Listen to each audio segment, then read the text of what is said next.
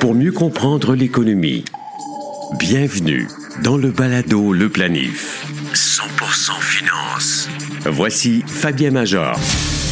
Bienvenue au balado Le Planif. Nous vous présentons aujourd'hui une édition spéciale sur le conflit armé opposant l'Ukraine à la Russie. En rappel, notre capsule historique raconte l'origine des obligations. Cet instrument financier très prisé pour sécuriser les investisseurs inquiets a été développé d'abord pour financer les efforts de guerre. Aussi, on vous raconte comment les marchés des actions de Moscou ont réagi lorsque les militaires de Poutine ont attaqué l'Ukraine. Amateur de gestion indicielle, vous avez probablement des actions de sociétés russes dans vos portefeuilles. Je vais vous expliquer comment les repérer et les remplacer si vous le souhaitez. Notre volet finance vous explique le sens de l'expression acheter au son du canon et vendre au son du clairon. Si vous êtes curieux de connaître l'avis de Warren Buffett dans les circonstances, nous vous l'exprimerons. Et enfin, à partir des données d'Investopédia, on dressera un portrait de l'économie russe. À quoi se compare son PIB? Quelles sont ses principales sources de revenus commerciaux? Quel est le niveau d'éducation de ses citoyens? Et à quels États se compare le niveau de corruption de la Russie? Le balado Le Planif est partenaire d'InfoBref, un nouveau média d'information destiné aux professionnels et aux gens d'affaires. InfoBref vous offre l'essentiel des nouvelles affaires, politiques et techno en 10 minutes par jour. Sous la forme de deux infolettres quotidiennes, une le matin, l'autre à 16 heures. Elles sont gratuites. Essayez-les. Abonnez-vous à infobref.com. Contrairement à la croyance populaire, ce n'est pas le marché des actions en bourse qui brasse le plus de richesses, mais celui de la dette. À bien y penser, cela a du sens, car les gouvernements du monde entier, les municipalités, les universités et les commissions scolaires ne se financent pas en émettant des actions à la bourse, mais via le marché des obligations. Une obligation n'est ni plus ni moins qu'une reconnaissance de dette d'un emprunteur à son prêteur. Par exemple, si vous possédez 10 000 dollars d'obligations d'Hydro-Québec à 4% vous avez prêté votre capital à cette société d'État en échange d'un intérêt annuel de 400 dollars. Vous êtes le prêteur et Hydro est l'emprunteur. On classe les obligations dans la catégorie des titres à revenus fixes car l'obligation est toujours assortie d'une date d'échéance, d'un taux d'intérêt et de versement à date fixe. Ce sont des placements très populaires puisqu'ils offrent la sécurité en garantissant le capital et l'intérêt. Plus un émetteur est solide, moins il versera d'intérêt. À l'inverse, plus une société ou un gouvernement est fragile financièrement, plus les intérêts proposés seront élevés afin d'attirer les investisseurs. C'est à Venise, dans les années 1100, qu'on identifie les premières obligations municipales. Les Vénitiens ont créé le Préciti afin de financer leurs conflits armés. Ces certificats offraient une rente à vie aux porteurs à un taux d'intérêt déterminé. Les premières obligations gouvernementales ont été offertes par la Banque d'Angleterre en 1693 afin de financer la guerre contre les Français. Elles prenaient la forme hybride d'une loterie et de rente viagère. Au 18e siècle, pour financer la guerre de l'indépendance des États-Unis, les Américains prirent le même chemin. Malgré la vive opposition de l'Angleterre, les leaders de la Révolution parvinrent à lever 27 millions de dollars en obligations provenant des épargnes des citoyens. Le Palado Le Planif. Actualité financière. Voici Fabien Major. Voici ce qu'on pouvait lire le 24 février 2022 dans le Financial Times de Londres. Le marché boursier russe a chuté à un rythme record et le rouble a plongé après que Moscou a lancé une invasion à grande échelle de l'Ukraine, son pays voisin. L'indice MOEX a brièvement chuté de 45% avant de se remettre d'une baisse de 30% dans les premiers échanges européens, tandis que le rouble a chuté à un niveau record par rapport au dollar après que Vladimir Poutine a lancé une opération militaire spéciale pour disait-il, démilitariser et dénazifier l'Ukraine. Les actions des pétrolières et gazières russes ont chuté, avec Gazprom en baisse de 33% Lukoil et Novatec d'environ 30% laissant le MOEX en baisse de 42 depuis le début de l'année. Et l'ampleur du choc sur les marchés suggère que les investisseurs s'attendaient à ce que le président russe recule et euh, il y a une espèce de bouton panique en ce moment qui a été appuyé parce qu'on pense pas que le marché ait pris en compte le risque d'un véritable conflit militaire. C'est le responsable de la stratégie action européenne chez Barclays, Emmanuel Co, qui a justement fait ce commentaire. Et pour le moment, il est difficile de voir ce qui pourrait être un déclencheur pour que le marché se stabilise. L'invasion a également déclenché une baisse des actions russes basées à Londres. Elles sont négociées sous forme de certificats de dépôt mondiaux, un type de certificat bancaire qui tétrise la propriété des actions. Sberbank, l'action russe la plus activement négociée à la Bourse de Londres, a chuté de 62% Gazprom a chuté de 29% 23,93 tandis que Lukoil a chuté de 25% Et en ce moment, les, gens disent simplement sortez-moi, sortez-moi à tout prix de la Russie. C'est Louis Saez, responsable de la distribution internationale chez Sinara, société d'investissement russe. La grande majorité des gens s'attendent à ce que la prochaine série de sanctions ait un impact sur la capacité à investir dans des actions russes. Balado, le planif. Finance.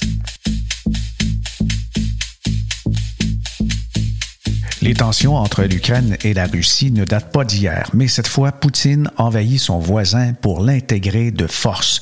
Que faire de nos investissements en bourse? Doit-on modifier la répartition, encore réfugier nos économies dans le marché monétaire, dans l'or, dans les cryptos? Et évidemment, ces annonces ont fait plonger les indices boursiers de la planète. Quand des tensions géopolitiques et conflits militaires détonnent, plusieurs estiment qu'il faut racheter ces placements et les mettre à l'abri.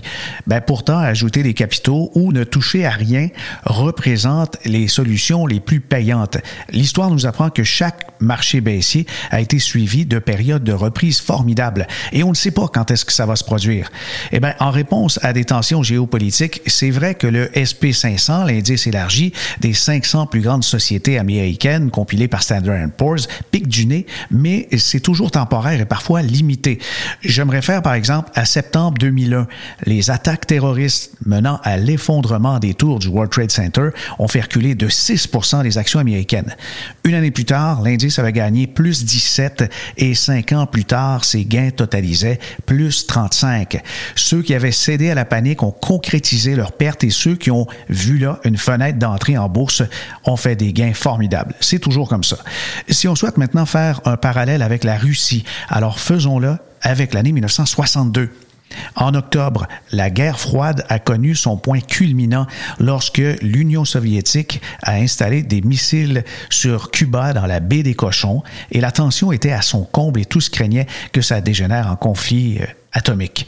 L'indice phare de la bourse américaine a dégringolé de 18% et lorsque le calme et la raison ont repris leur place, les actions ont gagné 80% Ceux qui avaient cédé à la panique ont concrétisé des pertes et ceux qui ont vu là une fenêtre d'entrée, ben, ils ont fait aussi des gains extraordinaires.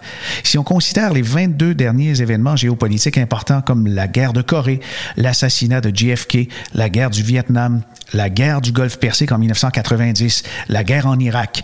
L'indice SP500 a perdu environ 5% en moyenne, mais le délai moyen de récupération du repli a été d'environ 40 jours. J'ai pas dit 40 ans, 40 mois. 40 jours. L'histoire suggère que la prime de risque géopolitique intégrée au prix des matières premières, de l'énergie, puis le sentiment négatif actuel du marché, ben ça va probablement être de très courte durée.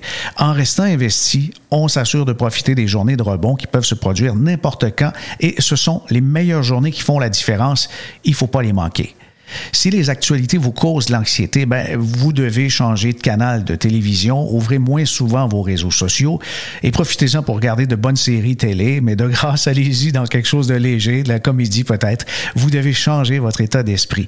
La peur, la cupidité, ce sont les pires ennemis de l'investisseur. Et nos meilleurs alliés sont l'éducation et l'information factuelle. Et c'est ce que je me suis donné comme mission de vous offrir dans le balado Le Planif. Oui, les guerres, les conflits armés, ça engendre des drames, mais l'économie reste en mouvement. Il va se consommer encore des aliments, de l'essence, des médicaments, de la bière, du vin, des chips. Les entreprises les mieux gérées, ayant peu ou pas de dettes, deviennent alors des occasions d'achat. Le 3 mars 2014, lorsque la Crimée fut prise de force par les Russes, on a demandé à Warren Buffett ce qu'il ferait si ça s'envenimait en Ukraine. Et on y est maintenant. Il a répondu à cette époque, lorsque Pearl Harbor s'est fait attaquer, on peut pas dire que les indicateurs macroéconomiques étaient très bons non plus. Et ce matin, en me levant, j'ai remarqué que la valeur de l'action d'une société britannique que je détiens avait chuté à la Bourse de Londres. Ça m'a réjoui et j'en ai acheté d'autres.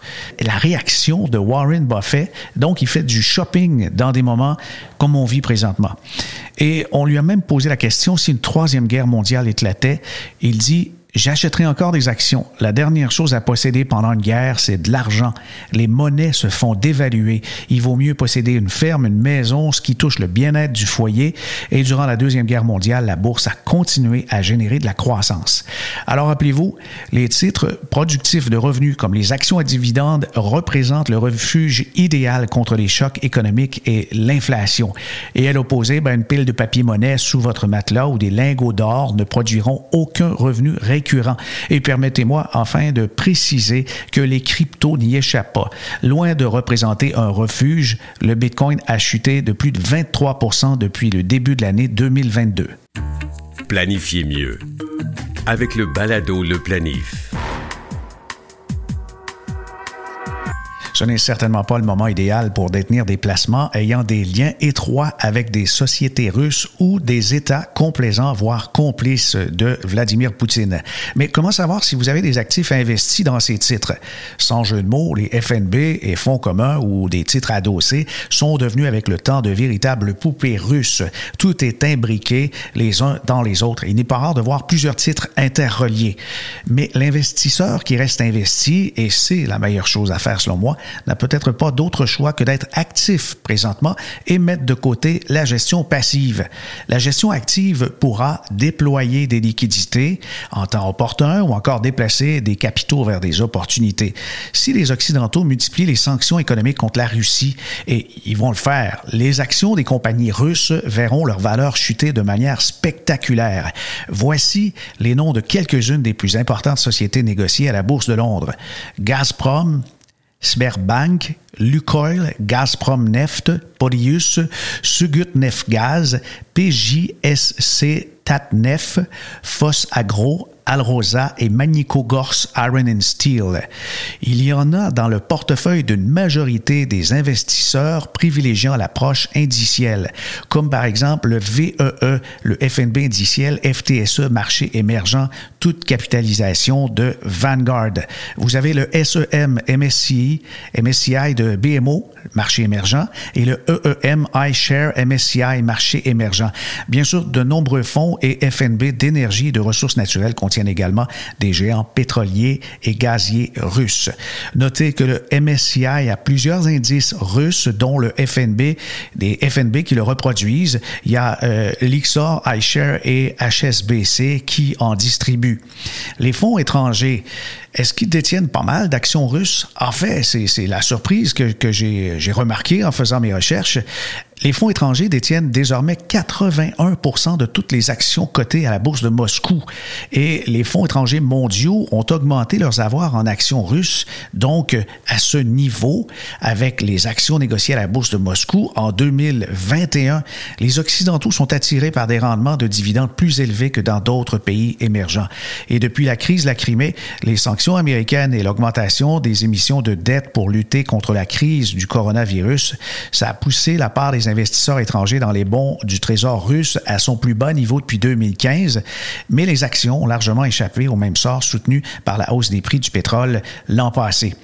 Les porte-paroles de la Bourse de Moscou ont fait savoir l'an dernier que les investisseurs des États-Unis et du Canada représentent 54% du total des titres détenus par les étrangers. 22 sont au Royaume-Uni et 21 dans le reste de l'Europe. On parle de non-résidents des grands investisseurs institutionnels mondiaux comme des fonds de pension ou encore des fonds négociés en, bourse. Ces entrées massives de fonds étrangers sont sans doute dues à la surperformance de l'indice MSCI Russie l'an passé et au rendement de dividendes assez élevé, comme je l'ai mentionné. La Bourse de Moscou estime que les rendements de dividendes en Russie à la fin 2021 ont atteint 7,9 mais c'est énorme comme dividende et plus que dans d'autres grands marchés émergents comme la Turquie, estimée à 5,1, l'Afrique du Sud à 4,7 et la Chine à 2,4. Et la Russie a connu une vague d'offres publiques initiales et secondaires depuis euh, le détaillant en ligne Ozone qui a fait ses débuts en force sur le Nasdaq américain à la fin de l'an passé avec des certificats de dépôt négociés à Moscou. Le balado, le planif. Pour mieux comprendre l'économie,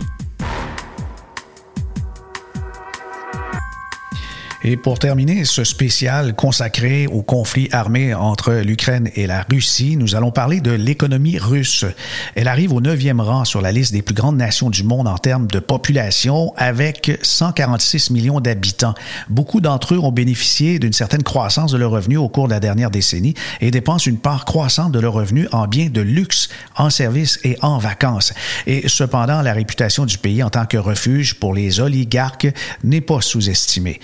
Produit intérieur brut, le PIB par habitant, une mesure raisonnable de la prospérité des citoyens d'une nation, était de seulement 11 585 dollars en 2019. Alors, voyez, la grande richesse étalée par les oligarques russes, ça n'a pas de comparaison avec la vie du russe moyen, selon les données les plus récentes disponibles de la Banque mondiale. C'était en dessous du niveau de nombreux pays autrefois sous domination soviétique, notamment la Croatie, l'Estonie, la Lituanie, la Pologne, la Slovaquie et la Slovénie. Le PIB par habitant cette année-là était de 34 913 dollars dans l'Union européenne et de 63 343 dollars en Amérique du Nord. C'est en dollars américains toutes les données que je viens juste de vous révéler.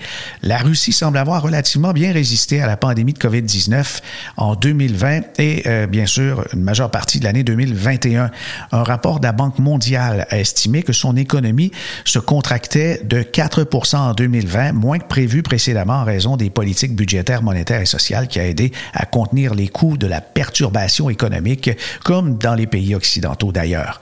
Le plus grand attrait de la Russie pour les investisseurs et ses abondantes ressources naturelles, pétrole, gaz, qui jouent un rôle majeur dans l'économie russe en termes de production à des fins de consommation interne et d'exportation. En 2017, la Russie était le plus grand producteur mondial de pétrole brut et son deuxième producteur de gaz naturel sec, selon la US Energy Information Administration. La Russie est également exposée au secteur de l'énergie par le biais d'un certain nombre de co-entreprises clés en Afrique et dans d'autres régions productrices d'énergie.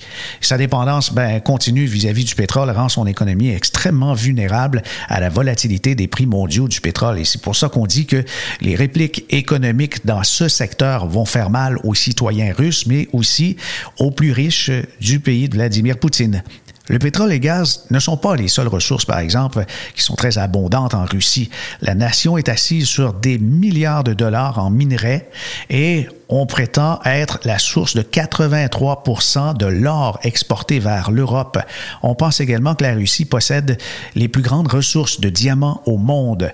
Et euh, cela étant dit, l'énergie et les minéraux sont à la fois une bénédiction et une malédiction parce que la forte dépendance de la Russie vis-à-vis des ressources représente un risque. Lorsque vous investissez en Russie, ben, il faut garder à l'esprit la direction des matières premières et les prix dans ces secteurs sont souvent très volatiles. La Russie est aussi très riche en ressources humaines. Sa tradition d'éducation est superbe en mathématiques, en sciences pures et excellente dans les langues, la maîtrise des langues étrangères.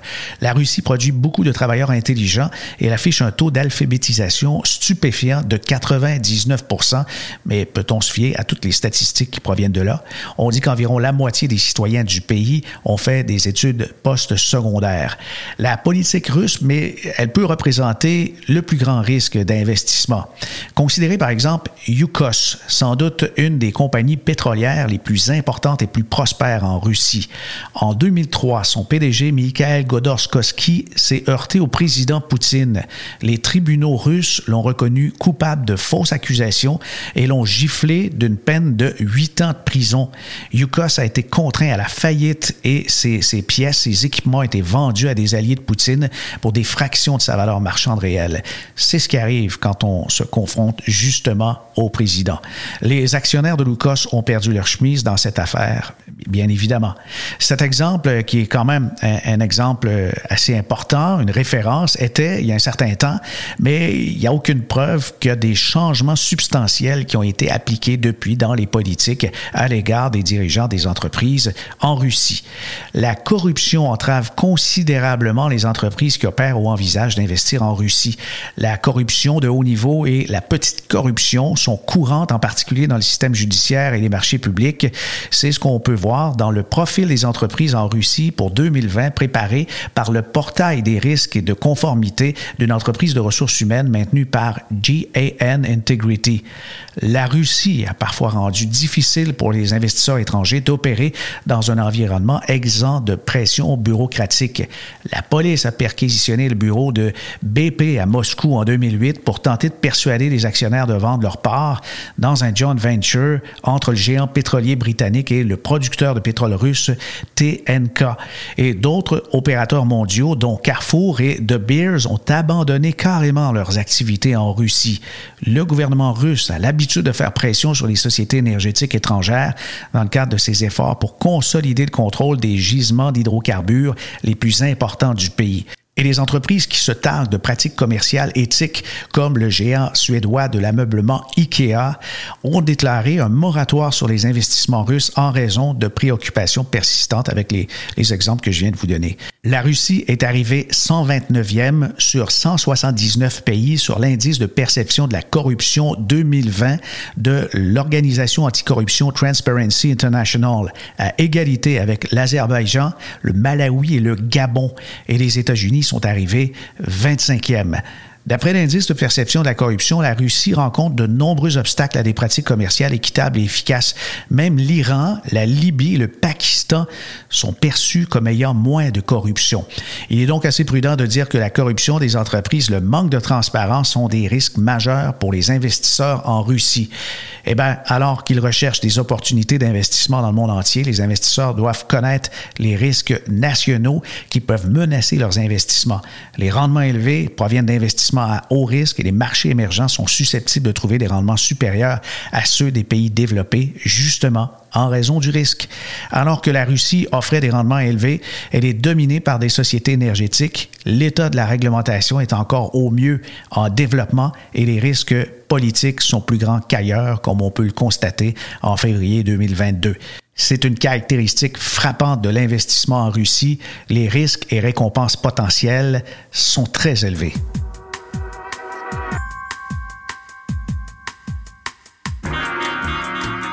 Mais si on regarde maintenant du côté de la situation économique de l'Ukraine, on va comprendre que les attaques visaient sans doute la richesse ukrainienne.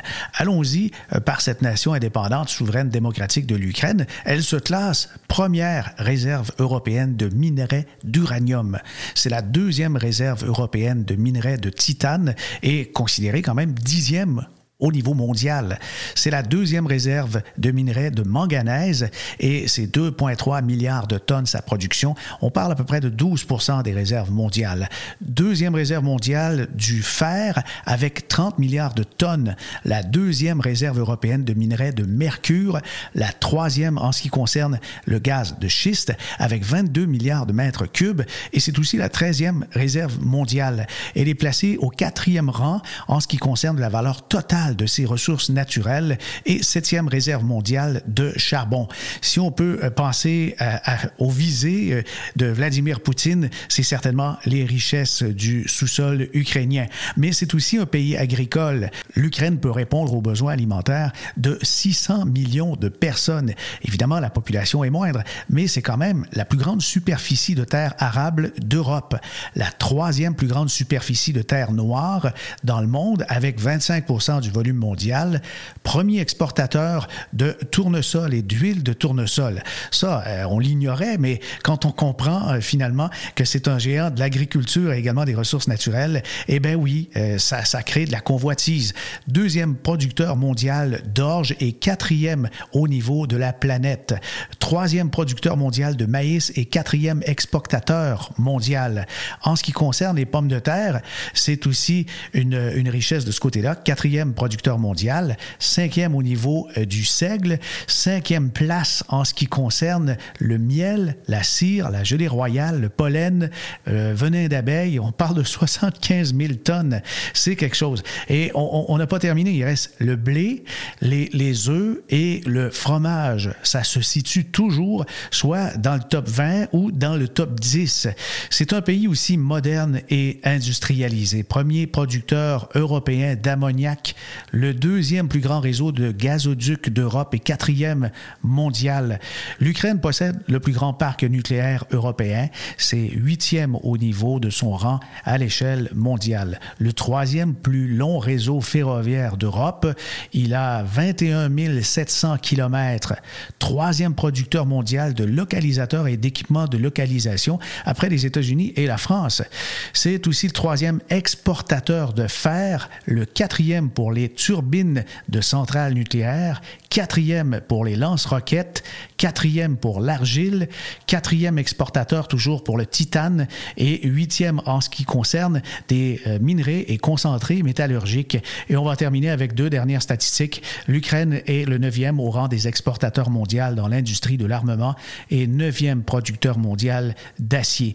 Alors, on se doute avec ces statistiques que la Russie convoitait les richesses de l'Ukraine et s'en empare par les armes. Ah oui, ben, Merci d'avoir été des nôtres. N'hésitez pas à partager ce podcast avec vos contacts sur vos réseaux sociaux, LinkedIn, Twitter, Facebook. Je vous rappelle également que nos archives se trouvent sur le site baladoleplanif.com. Aussi pour des compléments d'informations en vidéo, je vous invite à aller sur le site vimeo.com baroblique channel au pluriel avec deux N, équipe major. C'est aussi simple que ça. Ici Fabien Major. À bientôt.